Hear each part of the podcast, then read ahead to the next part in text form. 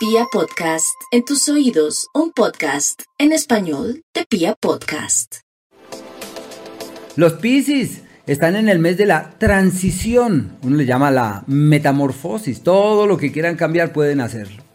Y no pueden evitar tener problemas, contratiempos, es posible que tanto lío y tanta cosa les afecten la salud, tienen una doble amalgama que puede incidir sobre el buen funcionamiento del organismo. Pienso que esa es como la gran prioridad tiene algo que se llama la astrología reciprocidad, que es el astro de la enfermedad en la casa de la dolencia y el de la dolencia en la enfermedad.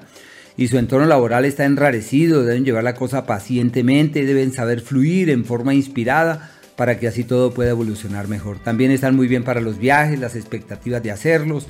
Y en el plano económico, eh, sudando la gota, pero yo sí pienso que puede haber muy buenos resultados y sobre todo si se trata de proyectos grandes, de la posibilidad de mirar lejos, de llenarse de otros argumentos y de cimentar un futuro sólido y consistente, pese a las crisis y a las luchas que hoy se hacen manifiestas. Pensaría yo que es el ciclo de los retos.